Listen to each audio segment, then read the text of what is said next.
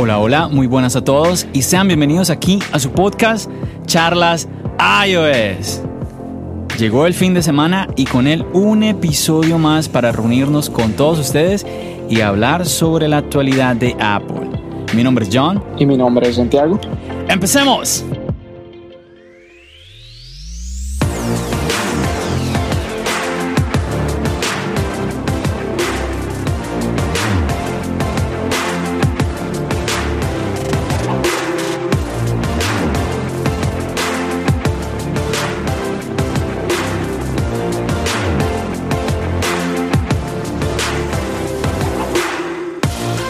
Bueno, Santiago, y para este episodio no nos acompaña nuestro querido compañero Juan Sebastián. Así que estaremos solos el día de hoy. No, mentira. Primeramente, mandémosle un saludo a Juan que anda un poco ocupado. Muchos saludos a él y que pues nada, que le eche ganas a todas esas cosas que tiene que estar ahorita haciendo. Y pues no, resulta que no estamos solos. Hoy tenemos a un invitado tremendo. Estoy hasta nervioso yo el día de hoy. A ver, él tiene tres años, unos tres años en YouTube, con 237 mil suscriptores en su canal, más de 33 mil seguidores en Instagram. Y bueno, yo aquí podría seguir echando números, pero es que estos números no son simples números, estos son personas que han visto el valor en el contenido que ha venido creando los últimos años nuestro invitado de la noche de hoy. Imagínate, Santiago, 237 mil personas. ¿Cuántos, ¿Cuántos estadios se podrían llenar? Wow, muchísimos en realidad. Tremendo. Bueno, sin más preámbulo, tenemos con nosotros en Charlas iOS a Omar de Tecnoboca. Hey, ¿qué tal? ¿Cómo están muchachos? Ah, aquí un placer saludarlos ah, y estar aquí con ustedes. Ah, estuve chequeando su, su, canal de YouTube, la entrevista que ustedes hacen, el podcast y me alegra mucho, me da mucho uh, placer estar aquí con ustedes platicando temas de tecnología, sea lo que sea. Yo soy de las personas que siempre me ha gustado uh, interactuar con la gente y la que la gente escuche, uh, especialmente que ahora todo el mundo te dice, hey, hey, yo quiero ser youtuber. yo, yo, quiero entrar a este mundo de YouTube y pues ahí me gusta, si ustedes miran mis videos, pues ahí me gusta revelar secretos de YouTube, decir a la gente cómo crecer y todo eso. Entonces, un placer muchachos. Así es, así es, no, un placer para nosotros que tú te hayas decidido acompañarnos en el día de hoy. Claro que sí, es muy importante y, y, creo que hoy vamos a tener una experiencia muy parecida a la que tuvimos con Dani, en donde esperamos que en este caso Omar nos cuente todos esos detalles de cómo ha llegado a establecer toda esta, esta gran audiencia que en este momento él tiene. Claro que sí. Claro. dinos, dinos, eh, Omar. No, claro, ese, eso es algo que uh, yo soy de las personas que empecé desde cero, desde nada, desde que yo me senté y, y yo solo tenía 10 vistas, 5 vistas. Yo sé lo que se siente eso. Yo sé lo que se siente que hagas el mejor video de tu vida y solo te miren 50 personas. Entiendo esa frustración y pues de ahí yo les puedo decir cómo se crece, porque hay bastantes maneras que tú puedes hacer. Claro, claro. Bueno, Mar, esto aquí en Charlas iOS, eh, en, en, tu podcast Charlas iOS, nosotros nos concentramos mucho en lo que es nuestra experiencia como usuarios de Apple, pero yo sé que en tu canal, pues tú trabajas con diferentes marcas y diferentes dispositivos. Cuéntanos, ¿tú te identificas como usuario de Apple o solo como tal vez un usuario temporal? Ah, pues con mi historia con Apple, pues mira, yo usé Apple por nueve años y nunca me consideré ni fanboy ni nada. Siempre fue un, un, usuario, un usuario. Y el día de hoy, pues tengo varios dispositivos y todavía me considero un usuario de la, de la marca. O sea, no, uh, no una persona que radicalmente usa el dispositivo, sino de que soy un usuario, me encanta la, la marca, me gusta leer las noticias, me gusta ver lo que pasa. Porque vos sabés que Apple, pues, de cierta manera también crea su controversia. Uh -huh. Claro que sí. Bueno, Santiago, esto es muy interesante. Eh, Omar, que es un creador de contenido ya establecido eh, y nos está contando, pues tiene la experiencia en su canal. Cualquiera puede entrar a ver Tecnoboca y puede ver la cantidad de dispositivos de diferentes marcas al cual, a los cuales él le, les ha hecho reviews, muestra cómo los compra, muestra la experiencia que él tiene como usuario, los revisados que hace a estos dispositivos y aún así él nos cuenta de que pues es usuario de la marca. Este, eh, es muy interesante el perfil de, de Omar. Claro que sí, y además eh, quiero preguntarte una cosa acá, Omar. O sea, tú en este momento estás manejando dos dispositivos como teléfono móvil, o sea, estás manejando un iPhone y otro dispositivo de otra marca. Muy buena pregunta. Sí, ah, bueno, de hecho uso tres, pero primordialmente dos. O sea, uso tres porque ah, en uno tengo el Huawei, tengo un grupo de WhatsApp dedicado para los, los fans del canal y lo tengo ahí. Ah, pero yo sí necesito usar los dos porque como creador de contenido, a cierta manera hay cosas que eh, iOS hace que las necesito tener que tal vez Android no haga. Entonces, mi teléfono primordial pues viene siendo el S20 Ultra, pero no solo en dispositivos, en computadora yo uso puro, puro Apple. O sea, computadora, ah, eh, la iMac, ah, todo lo hago en Final Cut. O sea, yo uso producto Apple, pero en sistema de dispositivo yo sí uh, primordialmente uso, pero sí necesito tener los dos. Ok, yo creo que aquí ya vendría la siguiente pregunta que es, Omar, identifícate entonces como usuario de Apple. ¿Qué dispositivos tienes tú?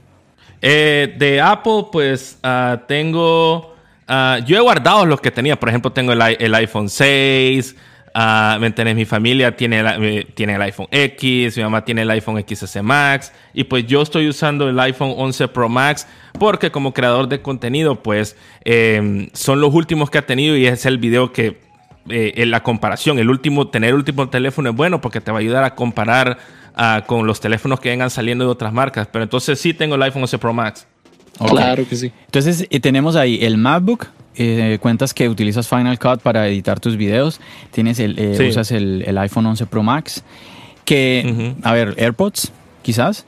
Sí, tengo los, los, bueno, tengo el iPad y también tengo los AirPods y los AirPods también los, los, uso también. Bueno, a ver, confiésate, ¿qué, qué llevas en tu muñeca? tengo el, el, el, como, como mi teléfono primordial es el, el, el S20 Ultra, pues tengo el, el reloj Galaxy. Ah, ya, ya. Ah, ok. Sí, sí, porque de cierta manera no puedo conectarlo uh, con, el, con, con, con, el Apple Watch. Uh, pero sí, el, el, eh, tengo el, reloj Galaxy, que es buenísimo, a mí me encanta. Pero me gusta más el, el, iWatch, de hecho. Sí. ¿Y por qué te llama más la atención entonces ahí el Apple Watch? ¿Por qué me llama la atención el Apple Watch? Ah, bueno, la, interfaz es, buena, la interfaz de, ah, de, las, de, las carátulas es muy buena. También me gusta la conectividad que tiene con, con el dispositivo. A mí lo que me encantaba del, Apple Watch, porque sí lo usé por mucho tiempo, era que tú podías textear, o sea, en vez de textear, pues tú mandabas un mensaje de voz. Y como yo tengo, yo vivo en Estados Unidos y tengo amigos americanos y amigos hispanos, pues yo podía cambiar el lenguaje. Si yo no podía textear, porque en el trabajo, digamos, de que en el trabajo, pues a mi, mi, jefe o en la escuela no me dejan textear, yo simplemente cambiaba el idioma, porque, ese es un beneficio, cambiar el idioma y hablarle al teléfono y te daba el texto y te lo mandaba sin necesidad de sacar el teléfono. Claro, claro. El hecho de estar simplemente hablándole al reloj, Santiago, ¿cierto? Es muy práctico para poder enviar eh, los mensajes, pues es una, es una ayuda enorme. Si usted tiene un Apple Watch, usted que nos está escuchando tiene un Apple Watch y no está mandando mensajes dictándole al reloj, pues yo no sé usted qué está haciendo con su Apple Watch. El Apple Watch es una máquina que tiene tanto que ofrecernos, mucho más allá de simplemente mostrarle a usted notificaciones mientras tenga el, iPhone en, en, el bolsillo, ¿no, Santiago? Claro, eso es muy cierto. Y una de las cosas que llama mucho la atención del Apple Watch es que personalmente yo siento que hay mucho más potencial de lo que en este momento puede hacer. Y en este caso me refiero a que comparado con lo que hay en otras marcas y comparado a lo que tenemos en las aplicaciones de terceros, vemos claramente que el Apple Watch tiene aún otras cosas que esperamos que pronto lleguen y hemos visto cómo Apple se ha enfocado de una u otra manera a usar el Apple Watch como una herramienta para el sector de la salud también. Ahí tú cómo, cómo verías, eh, porque es interesante tu opinión como usuario de, de, un reloj de Samsung, ¿cómo ves esa parte de la salud ahí? Eh, me gusta mucho porque, por ejemplo, a los nuevos Apple Watch, eh, tu doctor tiene, tiene un resumen de lo que a ti te está pasando en la vida. Por ejemplo, si tienes el pulso muy alto o, vas a tener un ataque al corazón, de cierta manera, los doctores que están conectados a esa red, digamos, le avisa el reloj. El reloj te avisa uh, si va a pasar algo. Este en términos de doctores. También me gusta lo que es el ejercicio. O sea, el ejercicio, la comunidad de dejar el teléfono en tu casa si vos querés. Ponerte los AirPods, andar con el reloj, poner tu música desde ahí, salir a correr, no tener tanta cosa pesada ahí corriendo. Entonces me gusta cómo el Apple, Watch hace eso. Sí, total, totalmente cierto lo que tú estás haciendo. Son de las ventajas que eh, pues hemos escuchado, yo pienso que alrededor del mundo de diferentes usuarios del Apple Watch. Bueno, Mar, volviendo un poquito más como a ti como tal, quería preguntarte, a ver, en esta experiencia tú como youtuber, ¿qué crees que te diferencia con respecto a los demás youtubers? ¿Qué dirías tú que, que tú estás dando de, de diferente en el contenido que estás creando con respecto a los demás youtubers? Bueno, uh, porque le estoy tocando el bolsillo a la gente. Ya te explico, ya, ya te explico qué es. Ya me ah, imagino, ya me imagino cómo va, por dónde va. Va, dale. Sí, bueno, lo que pasa es de que, pues, de cierta manera, un creador de tecnología, pues, enseña los teléfonos, enseña unboxing, enseña la diferencia y todo. Pero una de las cosas que a mí como creador me pegó más fue lo de los teléfonos falsos. Uh, me di cuenta de que eh, en Latinoamérica se estaba dando mucho el problema de los dispositivos falsos que estaban vendiendo mucho en la calle. Y una de las cosas que yo hice fue de que empecé a demostrar cómo se miraba un teléfono falso para que la gente pudiera identificar y ahorrarse dinero, porque la gente estaba malgastando el dinero poniéndolo en lugares donde eh, desconocidos, personas de que te vendían un teléfono que se parecía al original, y la gente siempre me mandaba mensajes diciéndome, Omar, gracias a tu video me ahorré 400, 500 dólares, porque me di cuenta cómo, el, eh, cómo era el dispositivo falso. Muchas gracias. Entonces, cuando empecé a tocar el bolsillo de la gente, no estoy diciendo que a pedir dinero ni nada, sino que ayudarles a ellos a ahorrarse ese dinero para que no se lo vayan a, dar a alguien que te va a dar un dispositivo falso, fue donde cuando tú tocas eso, que la gente diga, wow, eh, eh, me salvé de esta. O simplemente la gente diga, uy, Ah, por poco llego y lo compro. Esas cositas crean un impacto en la gente. Y men, me voy a suscribir a este canal. Eso es lo que me diferencia bastante de otros canales de tecnología que muestran pues el unboxing, lo normal, ah, obviamente. Pero ya cuando tú tocas el bolsillo de la gente y le ayudas, principalmente que tú le ayudas a ellos, ya la cosa cambia. Claro, es que personalmente yo considero que cuando uno logra un éxito como creador de contenido, lo menos que puede hacer por sus seguidores es tener esa, esa ayuda o ese apoyo o esos consejos tan importantes que, hacen a la comunidad crecer y en serio apreciarte como creador de contenido. Está claro que obviamente, eh, debido obviamente al crecimiento que se tiene, vas a empezar a recibir una que otra eh, oferta de empresas para, para hacer un unboxing de un producto en específico y dar sus comentarios, pero lo que más me llama la atención es como tú lo dices, cuando como creador de contenido te vuelves totalmente transparente y dices las cosas como son, es cuando más vale para los seguidores y para las personas que en serio te están apreciando y te siguen por tu contenido y por la persona que eres. Sí, no, y pues, eh, ah, y te digo, a mí me caen, ahí me llegan muchos mensajes, pero son muchos los mensajes que me iban diciendo, brother, gracias a tu video me salvé, no compré este dispositivo que me lo estaban vendiendo que sospeché que era falso. Y pues e, eso me di cuenta que era un problema en Latinoamérica. Ah, porque la misma persona que manda los dispositivos falsos a mí me dice, brother, o sea, el, eh, todos los teléfonos estos se van para Latinoamérica, todos esos teléfonos falsos. Claro. Sí, y ahí es donde creo que eso es un tema que hemos tocado acá mucho en el podcast y es referente a cómo los productos eh, originales en Latinoamérica suben tanto de precio por costos como aranceles y otros impuestos que cada país tiene. Y en donde vemos que en, en, medio de esa dificultad de tal vez conseguir el último dispositivo, las personas caen, como tú dices, en estos eh, fakes, eh, en estos dispositivos falsos, que, que en últimas lo que terminan es haciéndole un daño al consumidor en este caso. Sí, le, hace mucho daño porque imagínate que los teléfonos esos, todos tienen un gigabyte de memoria RAM. Uno. Uno. Y todos traen 16 GB de memoria interna. O sea, en estos tiempos, ¿qué tú vas a hacer con eso? o sea, eh, eh, es, casi imposible. Hasta jugar Pac-Man cuesta con esos teléfonos. Y no solo eso, a mí solo me duran un mes. O sea, después de un mes se me ponen lentos y ¡pum! se me acaban. Y yo siento que las personas se desesperan mucho y yo entiendo. Yo entiendo que en Latinoamérica eh, es bien difícil conseguir estos dispositivos. Entonces es tanta la desesperación que cuando un vendedor viene y te dice, ah, no, el iPhone 11 Pro Max, yo te lo dejo, vale 1200, pero yo te lo dejo a 400 dólares. Entonces la gente viene y se, y se desespera y dice, pero es que yo lo quiero tener y cae en el error de ir a comprarlo. Y pues, y ahí es donde caen los videos, que muchas veces también gente me dice a mí, man, bro, si yo he visto este video hace, hace unos cuantos días, me hubiera salvado de esa. Mm. Por supuesto, es muy triste ver este, este, estos casos y cómo afectan a miles de personas, porque vemos que, como, como tú has hablado en tus videos y como has mostrado, cada vez estos dispositivos falsos se parecen más a los originales. Fallan en detalles, pero cada vez, cada vez están más cerca en cuanto a la apariencia, obviamente. Sí, lo que, sí, porque adentro en el interior son lo mismo. O sea, ellos nunca cambian nada. Ah, ellos se preocupan mucho en la apariencia, en, que se parezca un poquito a lo que es la parte trasera más que todo. Ah, también en, los bordes, ah, muchos de ellos ya tienen acero inoxidable, que eso es algo increíble. Yo nunca pensé que el mercado chino iba, a hacer eso. Acero inoxidable de verdad, o sea, es, es de verdad. La pantalla obviamente pues es de mala calidad, pero ellos lo que hace el mercado chino, lo que hace más es de que te pone la caja de que es, es, la, es la versión más alta. O sea, no te pone que es de 64 GB, te dan la de 512. Entonces, para, para que la gente diga, men, 400 dólares el, iPhone 11 Pro Max con 512 GB. Entonces la gente se, se, vuelve, se vuelve así, uh, se va, ¿me entiendes?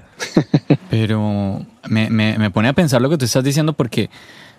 A ver, si uno, si una persona sabe que el, el, el iPhone y sobre todo el de, el de 512 cuesta mucho más de mil dólares, pues como la gente no piensa, a ver, si me lo está vendiendo 400 dólares porque aquí hay algo raro.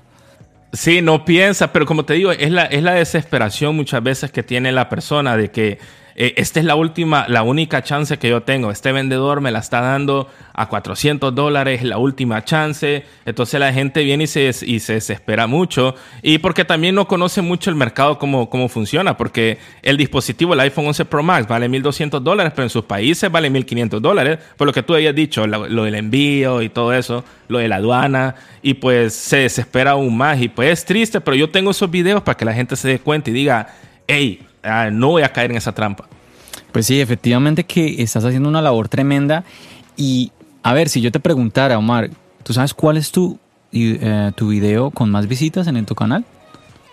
Bueno, me acuerdo. Yo creo que es el, falso y verdadero del iPhone XS Max, si no me equivoco. Exactamente, exactamente. Un video que hiciste ya hace un año, tienen hasta el momento 2.9 millones, está llegando a los 3 millones de visitas. Es tu video más exitoso, un éxito rotundo realmente. Y me llama... Dime. O lo, lo, que te iba a decir de que ese fue el teléfono que más se parecía al iPhone 11, al verdadero. Eran idénticos. El, nuevo iPhone 11 Pro Max, el, falso que salió, no se parece en nada. Pero el iPhone XS Max es idéntico, man. Hasta el material. Y comparándolo con el, iPhone X, mm, ¿ves una diferencia de precios en cuanto a, hablando del que es falso? Eh, porque dices que el, el XS era idéntico. ¿Ese costó un poco más o el precio era como lo mismo que te llegó a costar en su momento el X? Es lo mismo. Ah, por ejemplo, el mercado chino lo que hace es que ellos te venden, ah, ellos te van a vender, eh, al principio que sale te lo venden como a 120 dólares. Ya después de unas tres semanas baja a 80 dólares y pues eso si tú compras uno. Si tú compras un lote de de 30 dispositivos falsos, eh, te bajan bastante el precio, te llega como a 60 dólares. Pero no es el mismo, el mismo precio. Esto, esto del mercado chino es, es bien interesante y al mismo tiempo desconocido porque sobre todo los latinos bueno, es que aquí en todo, en todo lo que es el continente americano, todos los productos que nos llegan, podemos simplemente hablar es de los productos que nos llegan de allá, pero al mismo tiempo, los productos que nos llegan de allá también son los productos de los cuales mm, mejor hablamos. Por ejemplo, los iPhones son hechos allá, los MacBook, las iPad. Eh, y bueno, y no solamente la, compañía de la manzana hace sus productos allá, muchísimas em, eh, empresas. Por ejemplo, sé, Omar, que, que tú también pues eres músico, tocas guitarra. Eh, las versiones, hay, hay compañías como, como Gibson, que tiene su, su versión económica también que no es hecha aquí en Estados Unidos, pero aún así ellos se preocupan de que esa versión que no es hecha acá, pues no quiere decir que sea un producto que la guitarra, no sé, no te va a servir ya en un año o cosas así. Me llama la atención eso. Yo recuerdo alguna vez una persona que me hablaba de que ella quería tener esa experiencia comprando productos eh, en China y fue hasta China. Y recuerdo que me hablaba de que en China tenían como diferentes niveles de calidad. Entonces tú tenías ese, el mismo producto, tú lo podías encontrar de baja calidad, de mediana calidad y de alta calidad. Y ya eras tú el que decidía qué era lo que ibas a pagar. Me llama la atención eso, pero bueno, yo pienso que estamos como en una especie, es como un ciclo que, eh, como muy difícil salir de él porque por un lado, para en muchos, ahorita estamos hablando de los iPhones, pero para muchos productos eh, sobre todo a los países subdesarrollados, eh, pues, muchos países de Latinoamérica, nos cuesta mucho llegar a precios de, a precios de productos de alta calidad. Entonces muchas veces no, la única opción es que no nos queda otra opción, sino que ir al producto que nos ofrece China de mediana o baja, por no decir muy mala calidad. Entonces casi que llegamos a un punto, a un, a un ciclo vicioso que es que a veces uno piensa, ¿qué haríamos entonces si si China no nos da ese producto, es que es como pensar, a ver si yo no, no me enredo con lo que estoy diciendo y, me, hago entender en, este ejemplo. Es como hablar de un computador Windows, Sí, que yo hablaba hace un podcast, hablábamos de eso, Santiago, de que podemos ir a Best Buy y, podemos comprar un Windows de 150 dólares. Es una cosa absurda, un computador de 150 dólares. Pero ¿cuánto te vale un MacBook, el más barato, el MacBook Air? Estamos hablando de unos mil dólares, ¿cierto, Santiago? Entonces, la diferencia de precios es, es terrible, pero hay gente que no puede incluso aquí en Estados Unidos, hay gente que dice, no, yo no puedo pagar mil dólares por un computador. Entonces voy y me compro un Windows. Así ese computador le vaya a durar, no sé, un año o lo que sea. Pero yo me pregunto, ¿qué tal si esa persona que no puede comprar un MacBook y, hay la posibilidad de comprarse ese Windows de 150, 200 dólares, 300 dólares. ¿Qué tal que no existiera ese computador, esa laptop, esa opción que está dando Windows de 200, 300 dólares? ¿Qué hace esa persona?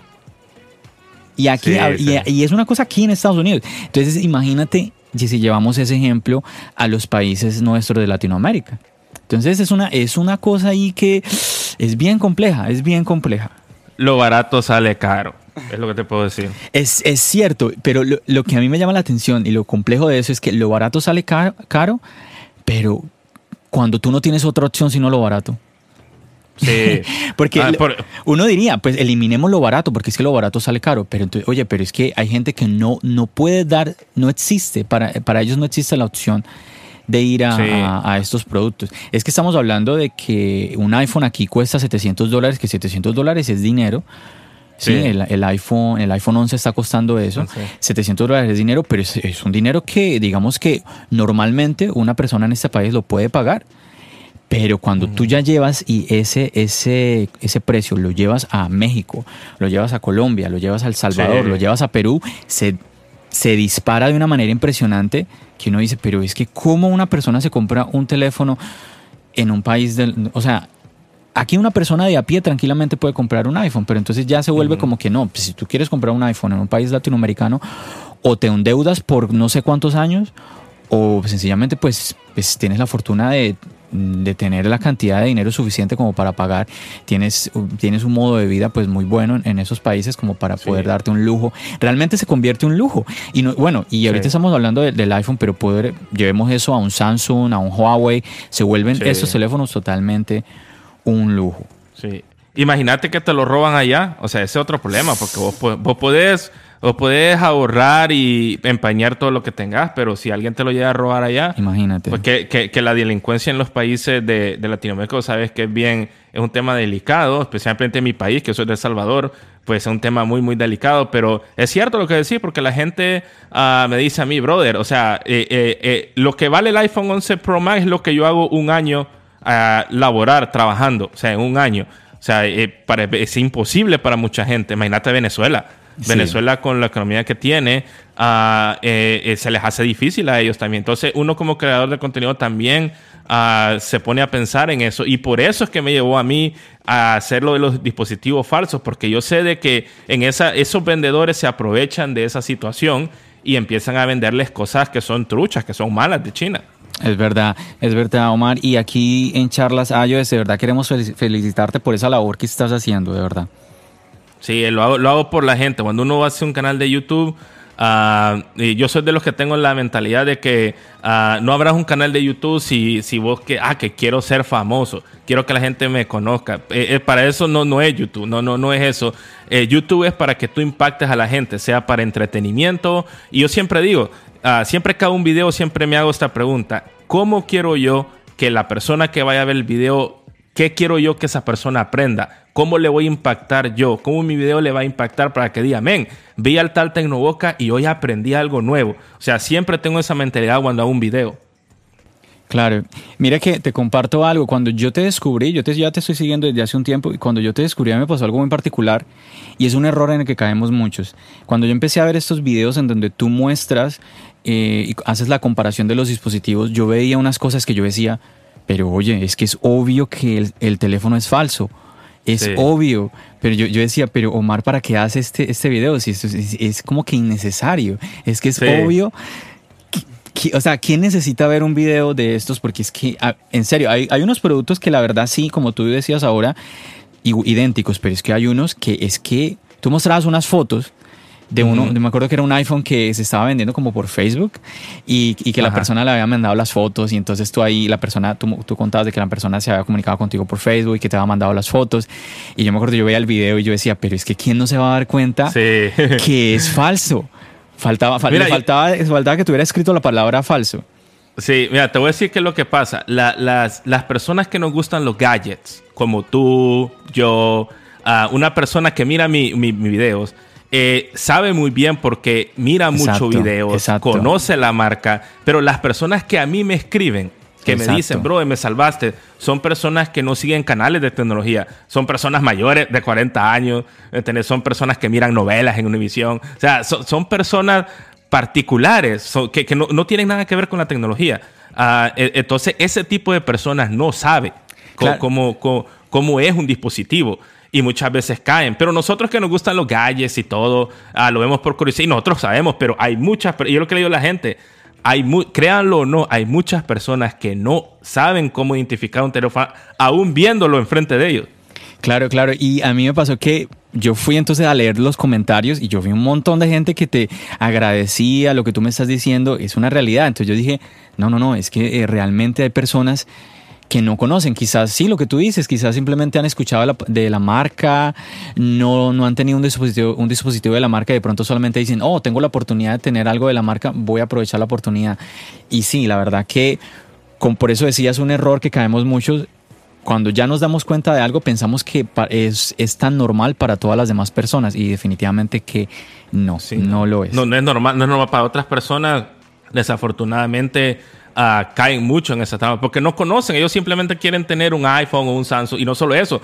Si vos ves los videos, cuando yo enciendo el teléfono, el sistema operativo te, engaña.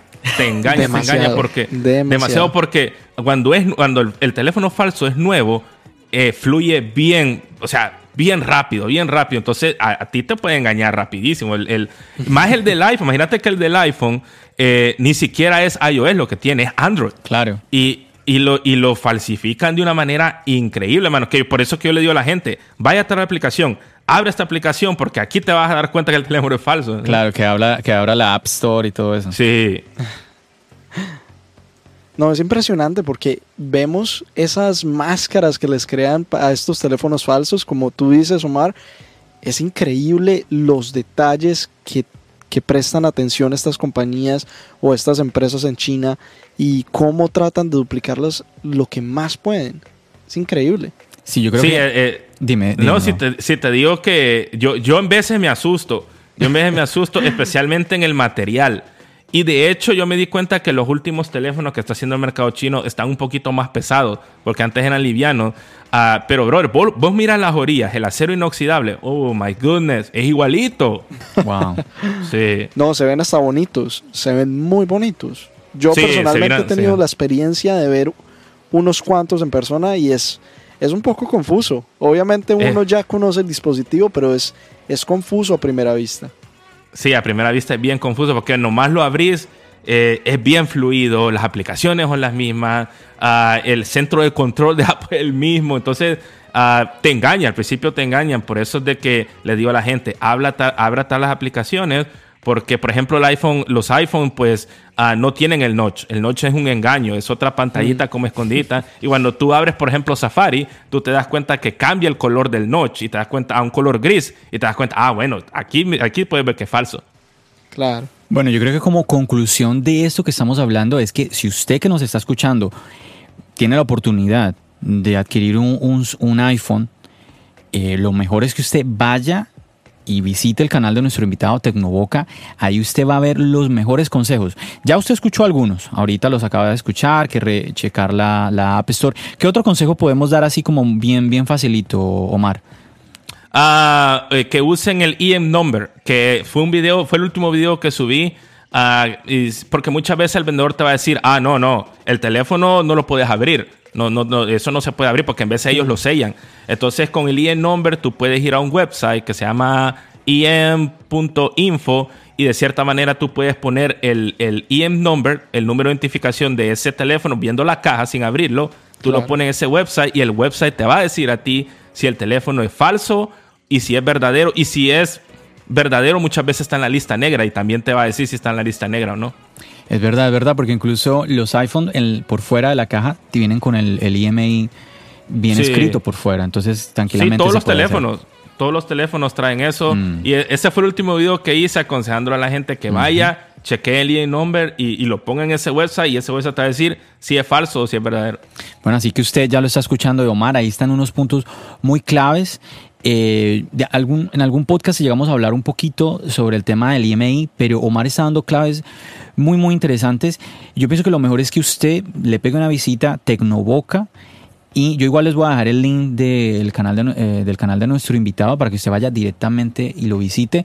Y es más, porque yo sé que la mayoría que nos están escuchando pues son eh, conocedores de- del iPhone y todo esto y tal vez ustedes también dirían, no, pero es que nosotros identificamos muy bien el iPhone, pero eh, quizá usted conozca a alguien que no.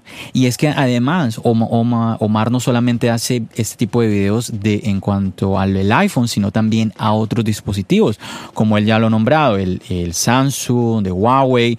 Entonces, de esa manera usted también puede aprovechar y unirse a esta labor que está haciendo el invitado que tenemos el día de hoy, Omar de Tecnoboca.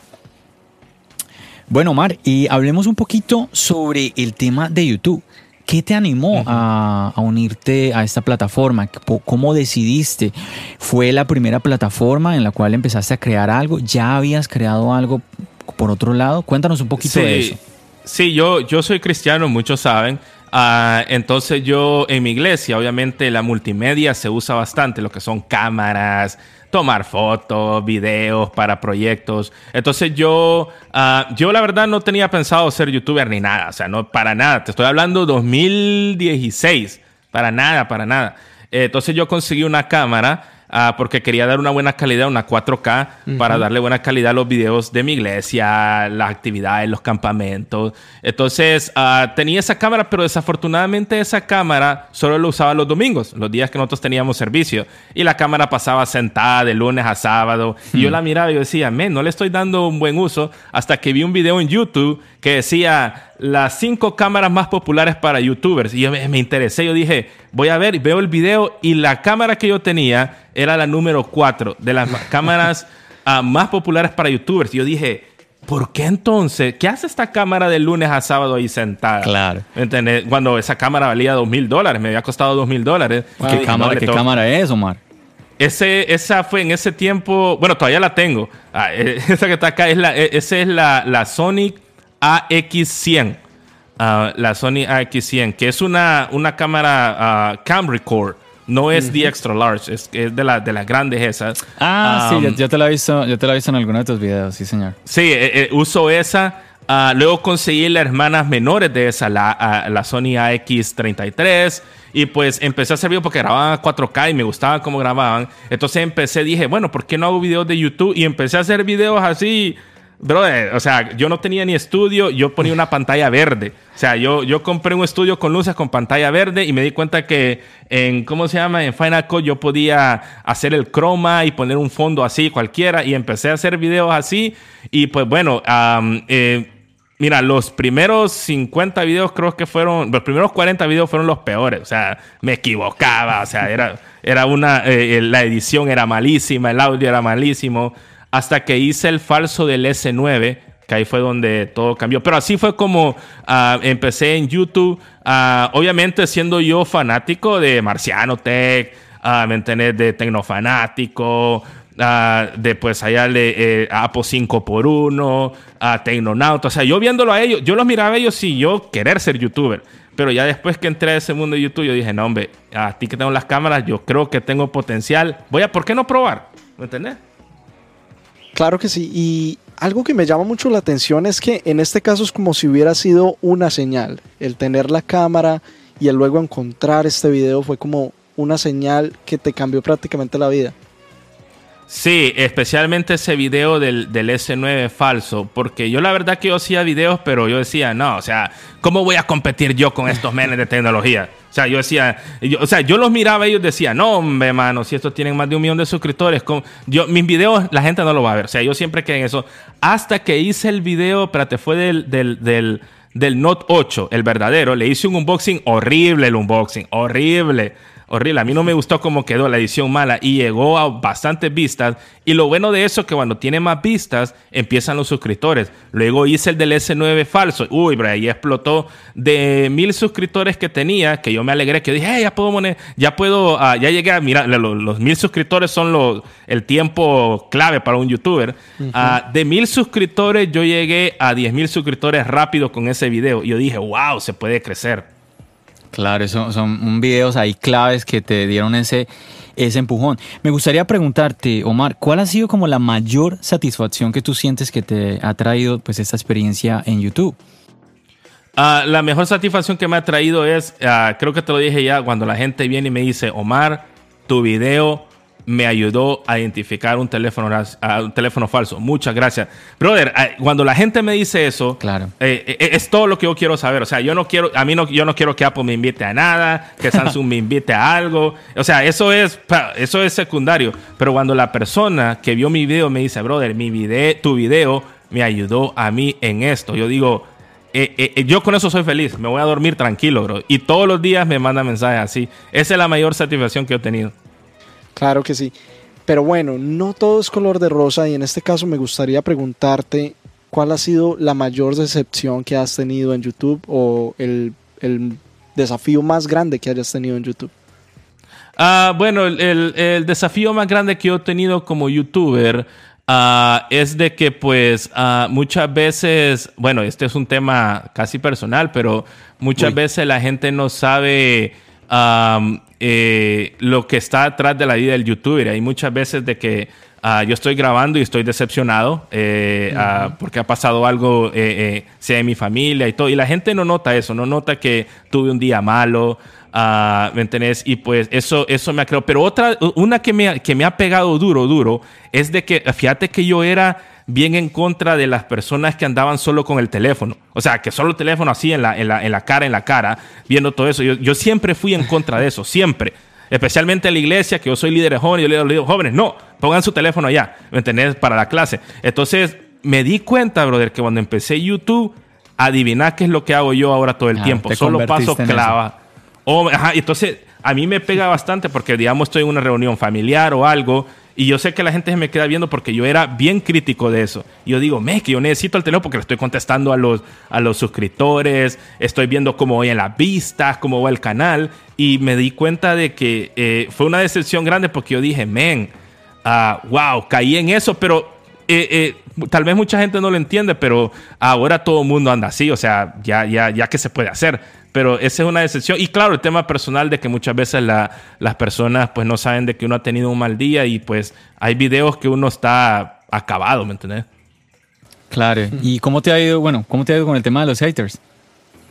Ah, mira, el, mira, a mí me ha ido muy bien. Ah, no estoy diciendo que tengo, tengo muchos haters, pero como yo he sido cristiano, yo, he sido cristiano desde el 2005.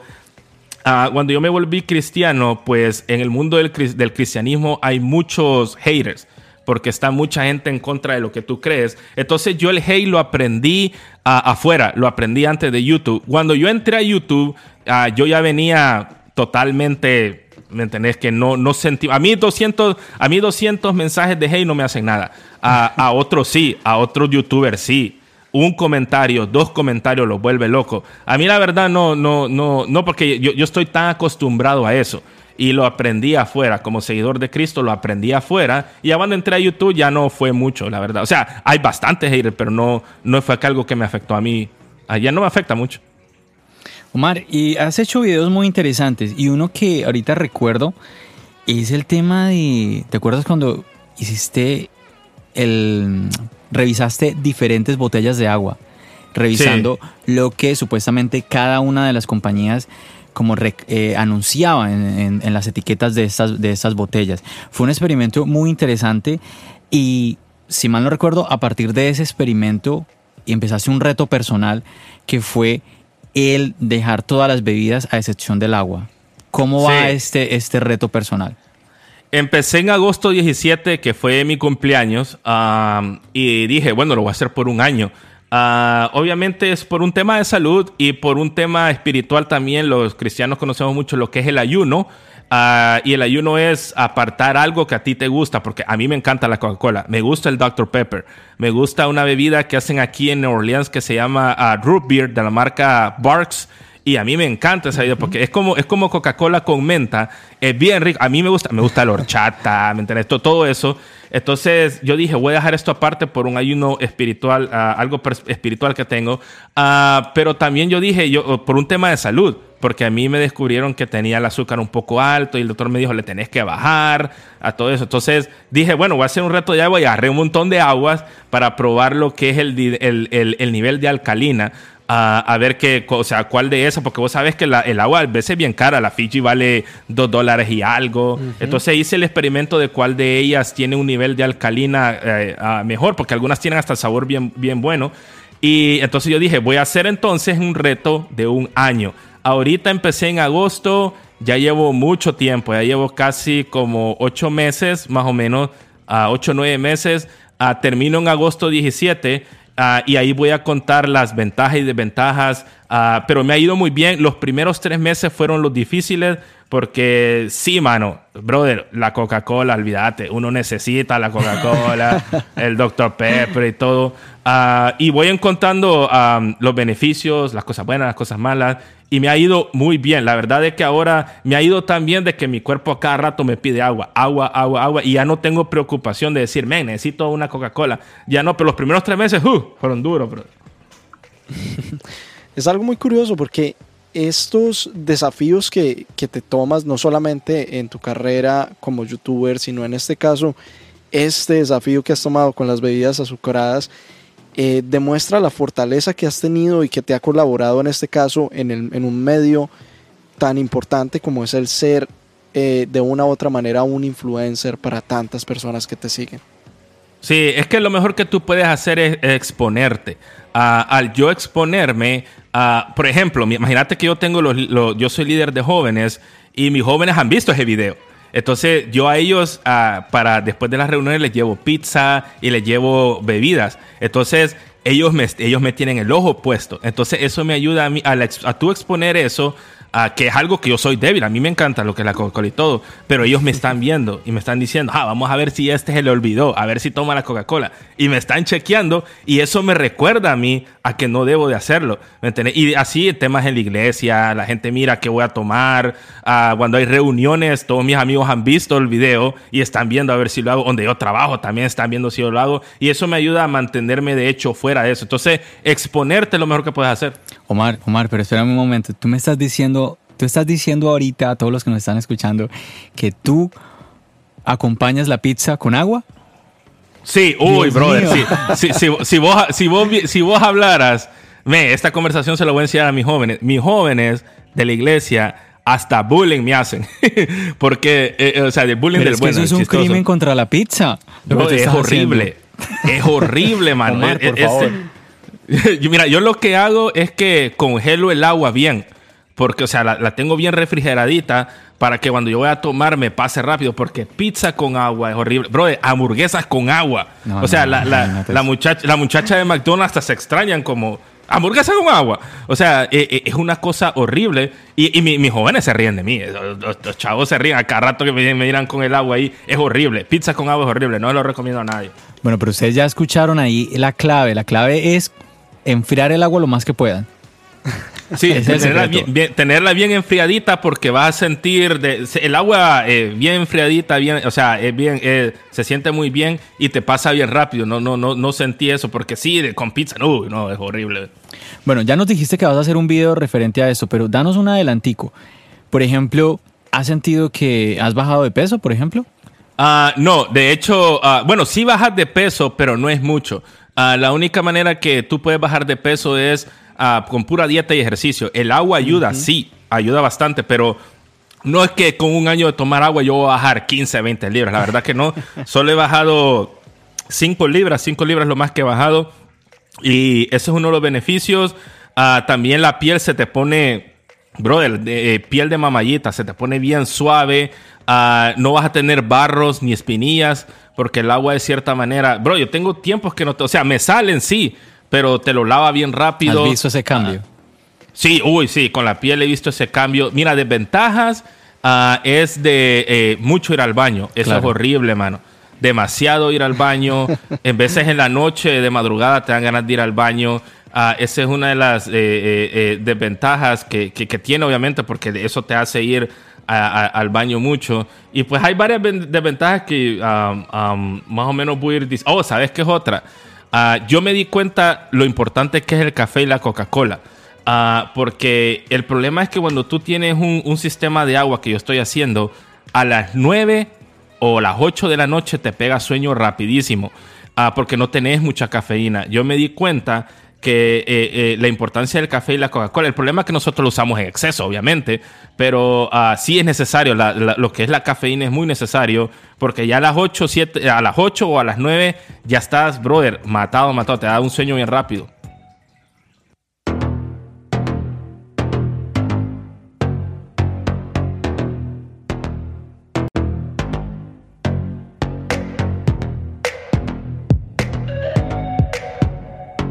Bueno, pero lo que me llama la atención, Omar, es que dejaste todas estas bebidas azucaradas que pues aquí en Estados Unidos se, está haciendo una campaña supremamente fuerte por, el tema de, las, de la cantidad de azúcar que tienen todas esas bebidas y aún así dices que no sientes una diferencia en cuanto al peso. Mm, te, voy a, te, voy a, hacer una pregunta un poquito privada, pero en, en cuanto a la comida, ¿sigues comiendo lo mismo o quizás has aumentado un poco y por eso no has visto la bajada de peso quizás? No, es que en el video yo dije, o sea, en el video ese yo dije, yo voy a comer como puerco, o sea, yo voy a comer igual, yo, yo solo quiero ver si el agua va a tener alguna diferencia, pero obviamente, o sea, comiendo normal. Pero la diferencia solo son cinco libritas y qué voy a va. O sea, eh, como vuelvo y repito, la, la, la, la, clave esencial para bajar de peso es dieta y ejercicio. Claro. Bueno, Marx, eh, estamos avanzando en el podcast y el tiempo va corriendo. Así que queremos pasar a como cambiar un poquito eh, el aire y preguntarte, a ver, pues como todas las personas que estamos viviendo este 2020 que nos está dando tan duro a todos, quería que nos compartieras un poquito ¿Cuál ha sido tu experiencia ahorita que estamos viviendo esta pandemia? Tú Ah, como creador de contenido, y sabemos que tú eres del Salvador. Y cuéntanos un poquito todo, todo lo cómo lo estás viviendo. Pues ah, de una manera como todo mundo, una manera dura, difícil. Yo estoy en Nueva Orleans, donde fuimos el, el, el estado cuarto con más casos de coronavirus. Esto fue por Mardi Gras, donde vinieron en febrero, nos visitaron alrededor de 1.3 millones de personas en el festival. Obviamente ahí se contagió todo el mundo y fue una, algo muy difícil ver que esta ciudad pues haya cerrado todo cuando es una ciudad demasiado activa. Como youtuber, al principio pues todo estaba normal hasta que los pagos empezaron a bajar. A YouTube le fue, le pegó también. A los anunciantes pues ya no querían anunciarse porque la gente no estaba comprando y pues ah, en lo que es el beneficio del pago de YouTube se vino bien abajo ah, y pues eh, eso fue algo que pues eh, uno depende de eso bastante y pues obviamente me ha pegado duro también porque en mi iglesia, desafortunadamente, ya perdimos a personas con coronavirus. Ah, El lugar donde yo trabajo, ya tuvimos un fallecido. En la iglesia llevamos alrededor de dos fallecidos. Ah, y me ha pegado uh, muy fuerte en eso porque son personas que tú los mirabas semanalmente y ahora ya no están. Ah, me ha gustado como el, el presidente de El Salvador ah, ha tratado lo del coronavirus de una manera excelente. Ah, desafortunadamente en Estados Unidos, pues lo que tenemos ahí, pues no, no ha servido mucho como presidente, pero de cierta manera sí, porque pues usted sabe, Donald Trump, pues no, no es el mejor haciendo eso, pero de cierta manera, pues am, nos están dando una ayudadita ah, por, por, por lo que es el desempleo y todo, pero sí me tocó ah, duro por esa parte. Bueno, y hablando referente a, a tu país, del Salvador, y hablando específicamente de la situación que estamos viviendo, ¿qué crees tú que deberíamos hacer que en este momento se está haciendo en El Salvador, que deberíamos hacer acá en Estados Unidos para combatir Ah. esta, esta pandemia, ¿no?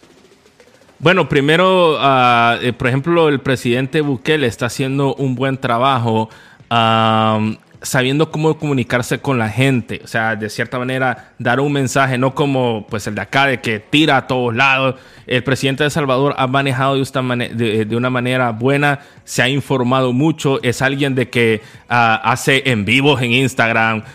Hace, hace entrevistas con otros artistas, o sea, es un presidente totalmente abierto, se pone la gorra para atrás. O sea, eh, y, el tipo pues ah, de cierta manera ha, ha cambiado el país porque, por ejemplo, ah, en El Salvador los, los, los presidentes han robado mucho dinero y él es de lo que dice, ahorita con el coronavirus va a entrar mucho dinero, el que me robe, el que empiece a agarrar un centavo, yo mismo lo meto preso, Ah, metió preso a todos los mareros, Está construyendo el hospital que, va a ser uno de los más grandes de, Latinoamérica, que tiene que ver con el coronavirus. Eh, Va a ser dedicado solo para el coronavirus. Ah, ya lo va a terminar. Y pues me he dado cuenta de que es un presidente que es para el pueblo. O sea, se enfoca mucho de que es el pueblo, la gente. Ah, es un presidente que habla, el lenguaje de él es un lenguaje bien urbano, o sea, bien urbano y eso atrae mucho y pues eso ha hecho que El Salvador, de cierta manera, la mayoría de la gente pues ah, esté orgulloso de ese presidente y escuche las instrucciones de él.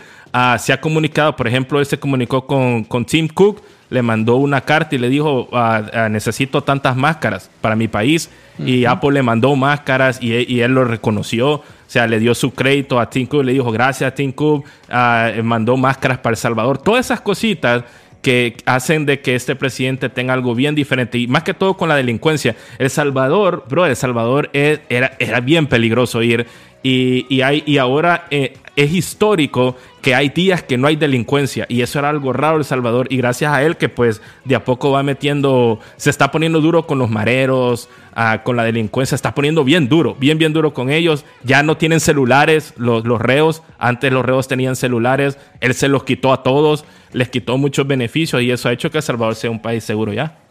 Sí, definitivamente que desde el comienzo el presidente de El Salvador actuó rápido y bueno, eh, ahí se ven los números, se, se ve reflejado el resultado. Lastimosamente no es el caso de otros países, presidentes como eh, el presidente de Brasil, que realmente pensó que esto, no sé, pensó que todos los demás países le estaban haciendo una broma a Brasil. No, no tengo ni idea qué, se estaba imaginando él por su mente, pero ahí están los resultados y cómo sus mismos compatriotas le gritan asesino por la manera en que descuidó a su país. Quería compartir con ustedes y con ustedes muchachos y con ustedes que nos están escuchando los números que ya tenemos actualmente.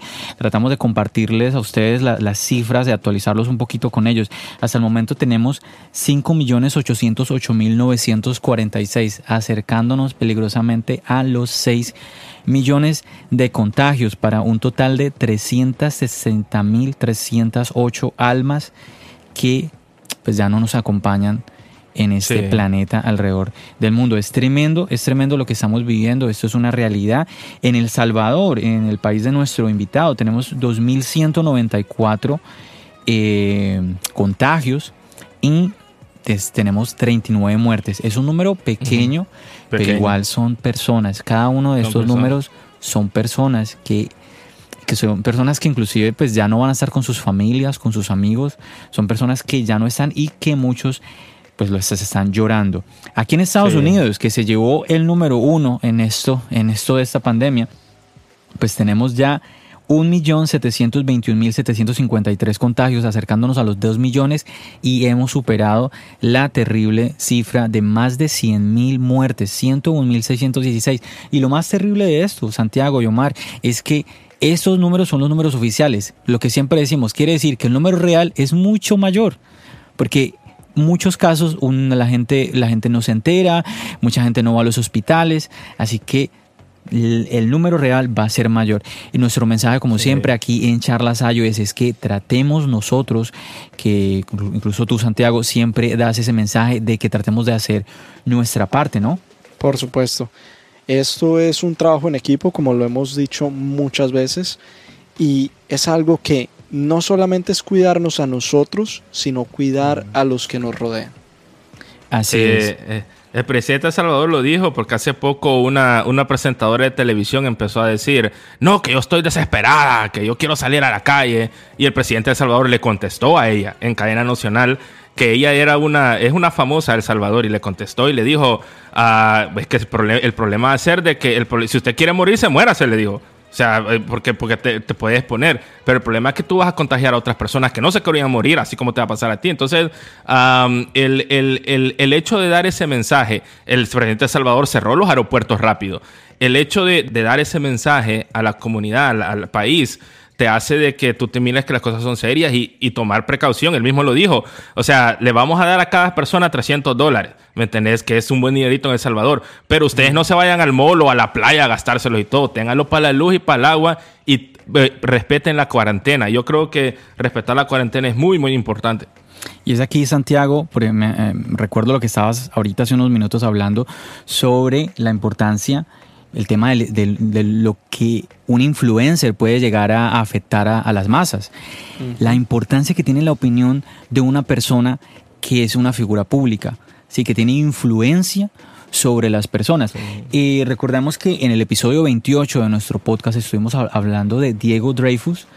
Sí, Santiago, ¿te acuerdas? Un mexicano que abiertamente en su cuenta eh, de Instagram, Omar, y un, es, terrible la cantidad, bueno, terrible por, la, por lo que él está haciendo, digo, pero el número de seguidores es, impresionante. Eh, si mi memoria no me falla, mm, casi un millón de seguidores en Instagram. Así es. Y él a sus seguidores les decía que, que él no le importaba, que él no iba a ir a, ningún a ninguna cuarentena, que eh, la gente no podía parar de trabajar, que esto no era un juego, que él era una persona como de negocios y mostramos, mostramos aquí en el, en el podcast el audio donde se escucha él con sus propias palabras. Y aquí vemos la, la, lo que tú estás hablando, Mar, lo que lo importante y lo has dicho varias veces sin, tocar el tema, lo has dicho varias veces, porque inclusive lo estabas hablando ahorita cuando nos hablabas de tu experiencia con el agua, eh, cuando te veían los muchachos de la iglesia, que tienes en cuenta todo eso, es darse cuenta de que hay ojos que nos están viendo y las acciones tuyas, como te están mirando, van a, van a afectarte no solamente a ti, sino van a afectar a otras personas. Y es impresionante cómo tú nos estás compartiendo de que personas, eh, personas que tienen esa voz que muchos no tienen, no valoran esa voz y dan cualquier tipo de mensaje que uno dice, pero ¿qué mentalidad, qué clase de persona es la que se atreve a decir eso? Hay muchas personas que defienden ese tipo de personas diciendo que eh, tenemos libertad de opinar, de decir que eh, es, es, la, es como el concepto de libertad, pero lastimosamente no hemos entendido que no es que cualquiera puede dar cualquier opinión. Lastimosamente cuando tú tienes esa, esa influencia sobre otras personas, tú tienes la obligación, la responsabilidad de cuidar lo que tú estás diciendo, de cuidar esa imagen que está dando, porque, o, volviendo al ejemplo de Omar, Omar, si Omar está solo, él ve su pizza, él puede decir, ah, hoy, hoy, es, hoy es un fin de semana, que es la, que, la, la, excusa que muchos decimos, ¿no, Santiago? Hoy es un fin de semana, hoy me voy a tomar mi Coca-Cola, hoy me voy a tomar mi gaseosa sin ningún problema, pero no, él, eh, él, tiene en cuenta, oye, me están viendo, saben, mira, los muchachos saben que estoy metido en esto. Si yo no doy un ejemplo, si yo no soy firme, pues entonces aquí estamos jugando. Sí, y no hay que irnos lejos. O sea, la política de Estados Unidos, vas a ver el presidente diciendo, ah, échense entonces cloro en la sangre. entonces, obviamente, ¿quién lo va a hacer? Pero hay mucha gente que lo sigue, que, que lo sigue bien a él y, más de alguno lo va a querer hacer. Por supuesto. Tristemente, ese es, eso es lo complicado de tener una influencia tan grande.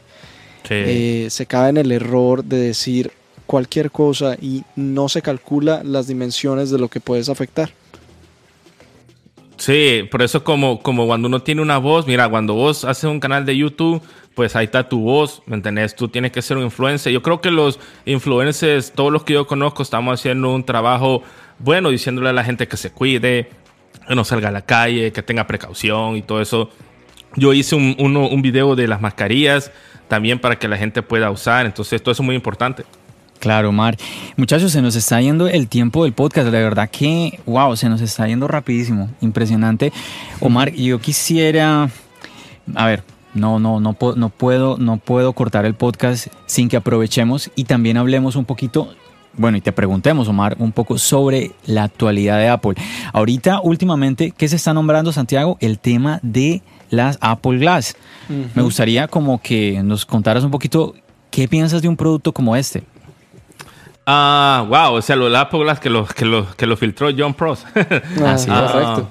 Sí, ah, he visto las filtraciones, la verdad es que ah, una de las cosas que más me gusta a mí de Apple es de que de cierta manera va a ser que la persona que, que, va a usar estos lentes pueda ir a su doctor y pueda decir, hey, necesito una prescripción para, para yo los poner a estos lentes, ya que uso el, el, el, el Apple Watch Ah, tengo un iPhone, que aquí en Estados Unidos todos tienen el iPhone. Y me va a gustar eso. Acuérdense que los, los, los, lentes de Google como que no funcionaron muy bien. Y una de las cosas que me gusta de Apple es de que uh, siempre mejora las cosas. Uh, las hace muy bien. Y yo siento de que pues estos, estos lentes van... No, no, siento, no sé si van a revolucionar el, el, el mundo a este, pero van a ser unos lentes muy interesantes, especialmente para los que usan Apple y tienen todo esto de las gestures, las gesturas y todo esto. A, mí, para mí va a ser muy interesante de que Apple se mueva a, este mundo de lo que son los, los anteojos. Y obviamente John Prosser los, los liqueó y todo. Y pues he visto los liqueos y pues la verdad me van a parecer bien, o sea, siempre los vamos a tener aquí para el canal y todo. y pues me parece interesante de que Apple se, se, se, se enfoque en ese tema ya de los lentes. Por supuesto, yo creo que es la movida correcta en este caso el llevar las gafas a algo un poco más terrenal, porque veíamos que era un diseño totalmente ridículo el que llegó a tener las Google Glasses. Era un diseño un poco abrupto y que era muy difícil de combinar con la cotidianidad. Y cuando Apple toma esta posiblemente eh, dirección de prácticamente que se conviertan en tus gafas de uso diario y de uso cotidiano, eh, se abre el mundo a muchas posibilidades en este caso. Y como tú dices, puede ser que no vaya a ser un producto tan revolucionador, pero va a ser uno de estos productos que va a marcar una como un camino para el futuro. Camino para el futuro y pues los americanos, pues yo estoy seguro que les va a encantar eso eh, porque al americano, pues que usa mucho los productos Apple, siempre, siempre apoya. O sea, Apple saca algo y siempre lo apoya. Y pues va a ser interesante ver a la gente moviendo. Ya no solo tiene el teléfono y el reloj, pero moviéndose a estos lentes. Por ejemplo, cuando salió la tarjeta. Bueno, bro, yo me acuerdo cuando salió la tarjeta de Apple. ah, eh, eh, el orgullo que tenía la gente sacándolo. Tarjetas de crédito han habido muchas en el mundo y, muchas de hasta de metal. Pero cuando vos mirabas a la gente sacar esa tarjetita blanca, bro, que no tenía número, y vos la mirabas y decías, wow, yo siento que va a ser el, mismo impacto, un impacto bien bonito. Eh, Omar, me, me, llama la atención. A ver, es que, es que cada vez sale más, me, me, salen como más preguntas para nuestro invitado. Por ejemplo, ahorita estás hablando, hiciste un comentario que yo he escuchado de muchas personas, y Santiago, tú la otra vez estuviste hablando de esto, de que aquí todo el mundo tiene iPhone. Por ejemplo, eh, me gustaría preguntarte, porque Santiago, tú hablas de esto aquí en Nueva York, pues vemos de todo, vemos de todo. A veces yo escuchaba mucho que, eh, no, es que en Estados Unidos todo el mundo tiene Mac, todo el mundo tiene Apple, todo el mundo tiene iPhone, y pues no es lo que yo he visto en Nueva York. ese punto. No, no, no, es lo que yo he visto en Nueva York. Pienso que sí es muy asequible, los productos es mucho más asequible aquí, al parecer mucho más asequible aquí que en cualquier otra parte del mundo, pero claro, estás en otro estado, la cosa pues no tiene que ser igual a acá. Tú sí has visto entonces eso de que allí prácticamente todos andan con iPhone, todos tienen Apple, todos son Mac.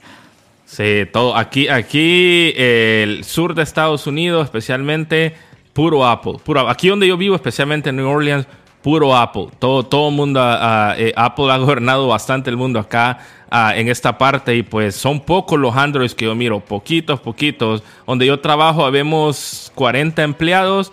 De esos 40 empleados, 5 tenemos Android y lo demás, los otros 35 es puro Apple.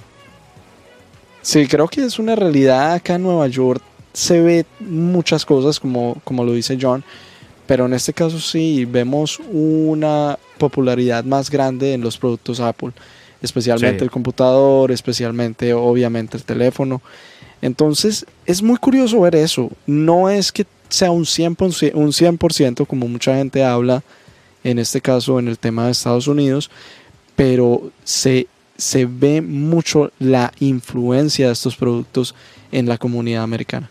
Sí, es que es que Apple también ha hecho que el americano pues solo dependa de, Apple. Ha hecho un buen trabajo, lo de la tarjeta, ahora con los lentes, lo del reloj, ha, hecho de que el americano se interese solo en esos productos. O sea, los ha comprado bien y es un sistema, abarcando mucho territorio. Abarcando muchas cosas y ha hecho un buen trabajo, las iPads y todo. Entonces ha hecho un excelente trabajo Apple. Eh, comprando de cierta manera, ofreciendo estos productos a los americanos. Y, no tienes que ser fanboy, pero el mismo americano pues dice, yo para qué me voy a pasar a otros si aquí yo tengo todo. Pero muchachos, lo más tremendo, más allá de todos los productos que ustedes están nombrando, es el tema de los AirPods. Porque hay personas que no están usando el iPhone y los, y los vemos usando AirPods. y, aquí, y aquí Omar Mm, voy a, yo, y yo creo que esta va a ser como la última pregunta porque nos estamos alargando mucho, pero quería también preguntarte, me, me, lleva a la siguiente pregunta, que es, ¿qué piensas de este nuevo rumor que se está hablando ahorita último, de que el, el iPhone de este año va a venir sin, sin headphones, sin, sin auriculares? Sí, o sea, ah, mira, eh, no, no sé por qué, yo he escuchado eso, esos rumores, Ah, deberían de tenerlo. Yo siento de que de cierta manera los auriculares son bien esenciales. Ah, yo también escuché el rumor de que de cierta manera ya no iban a tener lo que es la entrada de lighting. A de que eh, eh, el rumor que yo vi hace poco fue de que de cierta manera Apple tal vez eh, estaría implementando los, en, vez de los de cable, poner los AirPods. Pero acordate que eso le va a incrementar el precio Ah, muy grande. Pero yo siento también de que Apple lo está haciendo de cierta manera para que la gente uh, pueda comprar los AirPods. Porque la verdad que aquí en Estados Unidos, si vos te pones a pensar, la, la serie 2 de los AirPods no está tan cara. Ah, no, no, no, está tan cara. Uh, aún la serie Pro, los AirPods Pro, no están tan caros si estamos hablando en Estados Unidos. Y pues yo siento de que yo soy de las personas que todavía me gusta el cable, pero siento que de cierta manera Apple quiere de que ya eh, las personas empiecen a lo que es el Bluetooth y tener esta interacción ah, en vez de usar cable. Porque se mira bien cool. O sea, para mí se mira bien cool no andar el cable. Espérame, Omar, ¿tú acabas de decir que los AirPods Pro no están tan caros? Eh, pues valen 250 dólares para una, una persona a verás en Estados Unidos. Ah, no, no es tan caro. Bueno, pero, o sea, si nos vamos a ese que es el más caro. Pero si tú te vas a, la serie 2, 150 dólares. Santiago, yo pienso que deberíamos visitar a, Omar allá donde vive, porque aquí en Nueva York tú escuchas a personas diciendo, ¿cómo voy a pagar esa cantidad de dinero por unos audífonos? es que... Ah, es que es diferente. No, mira, es que lo, que, bueno, ese es un tema diferente, pero por ejemplo, aquí en New Orleans es un, ah, es un, es un estado bien, ¿cómo se llama? Es un estado que ha tenido muy éxito en la, en la finanza. O sea, aquí ah, le ha ido muy bien en lo que son las finanzas, porque estamos en un lugar ah, que las cosas, que encontrás trabajo rápido y todo. Pero acuérdate también que va el crédito, o sea, muchas personas hacen el crédito y pues, Sí, es verdad, es verdad. Es verdad, pero el rumor, el rumor Santiago va más al hecho de que no, no, no que van a poner unos AirPods, porque eso no, Apple no va a hacer eso. Pero el rumor, el rumor es más a que Apple no va, nos va a darle el iPhone sin audífonos, para que la gente se vea presionada a comprar, los, AirPods. Sí, a comprar los AirPods, que es una buena estrategia. Ah, yo vi el rumor de ese que te dije que tal vez los agregaran, pero era para otra, para otra versión. Los puso Everything Apple Pro, no sé si lo conoces a él. Él, él puso un, render bien, bien macizo de lo que, de lo que sería si, si, si los agregaran. Ah, pero claro, obviamente Apple va a hacer de que la gente de cierta manera vaya, vaya y compre los, uh, la versión, sea la versión 2 o la versión Pro, que sería bueno porque pues suenan bien. A mí, me, a mí lo que más... Si vos, si vos me preguntas a mí en el 2019 cuál fue el producto de tecnología mejor que, que, que existió en el 2019, te voy a decir los AirPods Pro, los mejores que hay. Yo no me imagino que, Apple nos va a dar unos AirPods, así sean los, los AirPods eh, normales. Sí, sí, no. y si se los va a valer, imagínate cuánto va a valer eso. Exacto. Y, y tampoco, y tampoco me imagino que nos vaya a quitar los, los, auriculares. No, la verdad que no, me imagino eso. Pero bueno, vamos a ver mm. en septiembre cuando nos anuncien el iPhone de este año, vamos a ver cómo va a estar. Bueno, yo pienso muchachos que vamos llegando ya a la parte final de nuestro episodio del día de hoy, el episodio número 35 de tu podcast Charlas iOS. No se les olviden, vamos a dejar en la descripción los datos de nuestro invitado, que bueno, segurísimo que usted ya lo conoce, pero si por dado caso usted no ha escuchado de Omar de Tecnoboca, pues ahí le vamos a dejar su Instagram, su YouTube, y bueno, todas las redes sociales para que puedan ir puedan seguirlo y por qué no darle un, saludito. Venimos de parte de Charlas iOS, escuchamos el episodio, tan tan tan, le pueden dejar ahí un, un mensajito bien chévere a nuestro invitado. También recordarles que también nos pueden seguir. Estamos en Facebook, estamos en Twitter, estamos en Instagram. Ahora último, empezamos hace un mesecito también a hacer videos en YouTube. También nos pueden ir a visitar. Eh, tenemos un video muy interesante en nuestro último video que, bueno, lo tienen que ustedes que mirar. Ha tenido una muy, muy buena acogida que, bueno, un amigo de nuestro invitado que lo mencionó hace poco, Marciano o a Víctor de Marciano Tech. Eh, está ahí un poquito involucrado, también, también Tech Santos, también La Manzana Mordida, bueno, unos youtubers que están mencionados en este video que también pueden ustedes ir y visitar nuestro canal y pues enterarse más o menos de qué se trata este video. Bueno, Omar, eh, ahora lo que queremos decirte es agradecerte por estar acá con nosotros, agradecerte por tomarte el tiempo y disfrutar una buena charla como la que hemos tenido. Ha sido un placer escuchar todas tus experiencias, escuchar tus opiniones acerca de lo que se viene en la marca y escuchar un poco de tecnología, un poco de, charla entre amigos en este caso. No, un, ah, agradecimiento a ustedes por la invitación, por lo que están haciendo.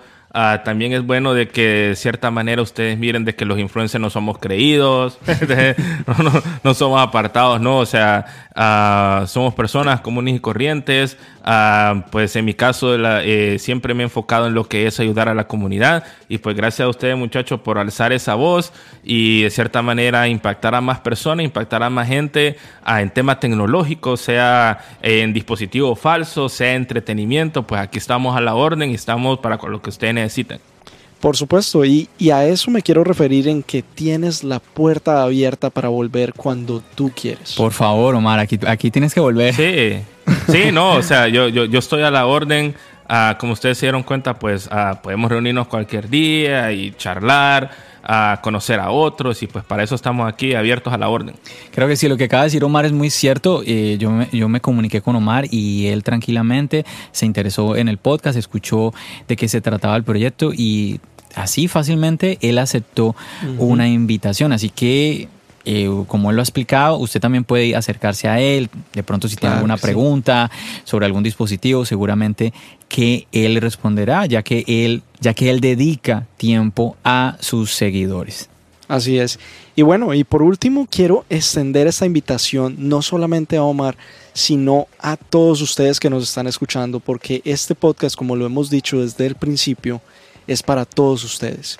Este no es solo un podcast de John y en este caso mío, es un podcast de todos ustedes, por eso los queremos escuchar, escuchar sus opiniones y siempre estamos abiertos a escucharlos en cada una de nuestras redes y a que nos cuenten sus historias. Estamos siempre ahí para escucharlos.